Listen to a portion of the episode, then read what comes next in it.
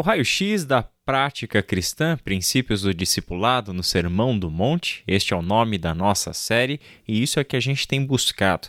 Olhado para o texto do Sermão do Monte, Mateus 5, 6 e 7, buscando ali orientações para a nossa vida pessoal como discípulos de Jesus, para a nossa vida comunitária, visto que somos a comunidade do reino de Deus, mas também olhando para conteúdos da palavra de Deus, do ensino de Jesus Cristo, para sermos capazes de orientar as pessoas que vamos discipular também.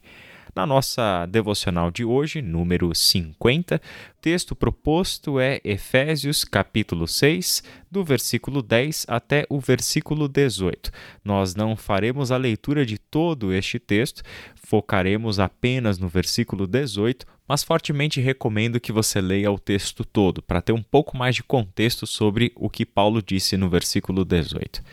Aqui nós precisamos considerar que a oração no reino de Deus, conforme o ensino de Jesus e conforme toda a tradição interpretativa da Bíblia, do cristianismo, oração não é algo esporádico.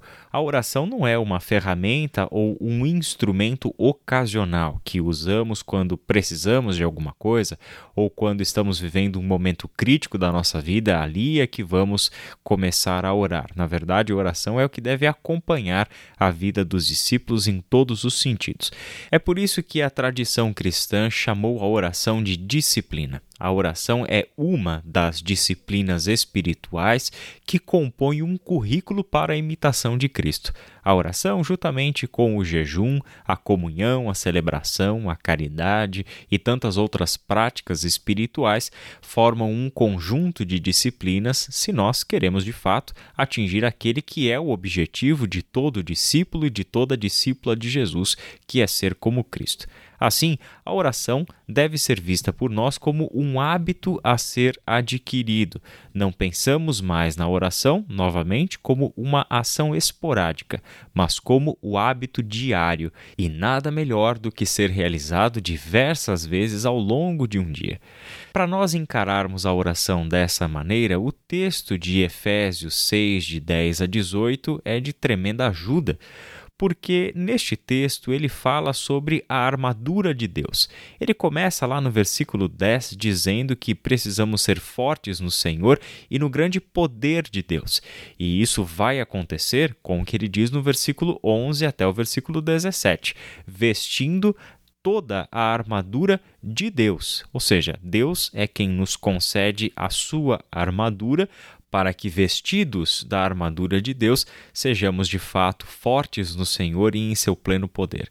E ele vem falando sobre todos os componentes dessa armadura. Vem mostrando no versículo 13 que a armadura consiste no cinto da verdade, a couraça da justiça, o calçado da paz e das boas novas. Nós precisamos estar munidos do escudo da fé, precisamos usar a salvação como um capacete e a espada do Espírito, que é a palavra de Deus. Mas quando Paulo fala sobre a oração, de tantas coisas que ele disse dessa armadura, ele não coloca a oração como um dos itens da armadura.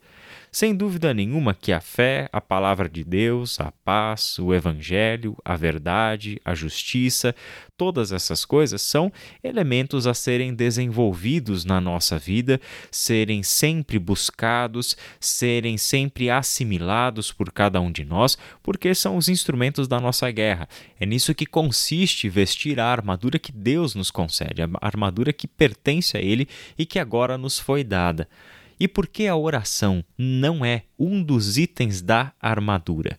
Interessante porque a oração é descrita aqui como aquilo que se espera do combatente. A oração não é um item da armadura como é a palavra, como é a salvação, como é a paz ou como todas as outras coisas fundamentais para estarmos fortes no Senhor e vencermos com Ele essa batalha. A oração é a atitude constante do combatente. Sem a oração, nada disso tem sentido. Podemos vestir toda a armadura de Deus, mas sem estarmos, como diz no versículo 18, orando no Espírito em todos os momentos e ocasiões, nós não seremos capazes de de fato permanecermos fortes no Senhor. E a isso Paulo acrescenta: permaneçam atentos e sejam persistentes em suas orações por todo o povo santo. Permanecer atento é a atitude daquele que ora. Ora, o que seria estar numa batalha desatento?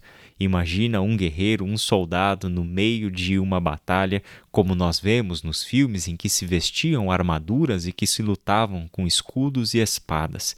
Imagine alguém lá no meio daquela confusão completamente desatento sem saber de onde está vindo o golpe do seu inimigo, sem saber onde se está, se está no lado certo da batalha, se está diante de um inimigo ou de um soldado aliado, enfim, uma pessoa desatenta na batalha é um alvo fácil para um inimigo que é astuto, poderoso e que luta essa batalha muito tempo antes do que nós, portanto, é mais experiente do que a gente. Precisamos estar munidos de tudo aquilo que Deus nos oferece, como Paulo descreveu tão bem nos versículos anteriores. Mas estarmos munidos da armadura de Deus é o que nos prepara para a atitude constante. O preparo da fé, o preparo do coração, do conhecimento, do entendimento da verdade, da palavra, a, a firmeza com que nós proclamamos o evangelho da paz, tudo isso sem oração é só um combate simulado.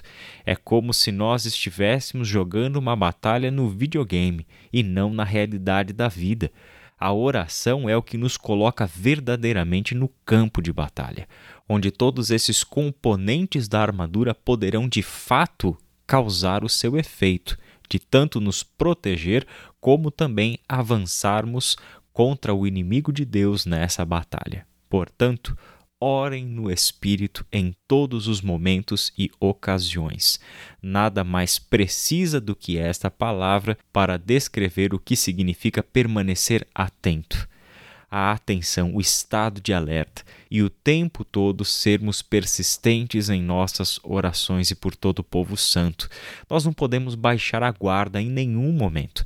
Não podemos nos deixar convencer de que a oração de uns pelos outros, porque esse é o enfoque aqui nesse texto, é, é algo desnecessário ou até mesmo ineficaz.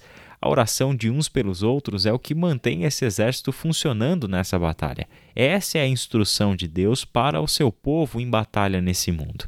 Por isso mesmo, a oração é o que nos mantém no campo de batalha, atentos, alertas e a persistência como uma necessidade. Por quê? Como toda disciplina, se nós não perseverarmos, nós seremos vencidos pelo desânimo, pelo desencorajamento, porque não vemos um resultado imediato naquilo que estamos fazendo, ou até mesmo porque somos convencidos pelo inimigo de que a nossa oração não produz nenhum efeito.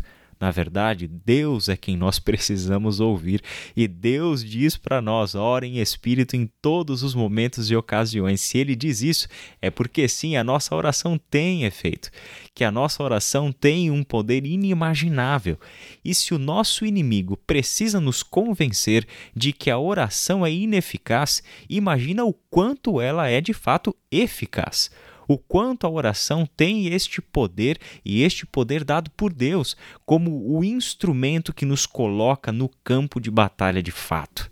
Deus sabe, o inimigo sabe. Nós precisamos ser convencidos do poder da oração para de fato perseverarmos na prática desta disciplina e dessa forma saímos vitoriosos em Deus, naquilo que de fato é o seu plano para nós como o seu povo santo, que junto com ele está neste mundo em batalha.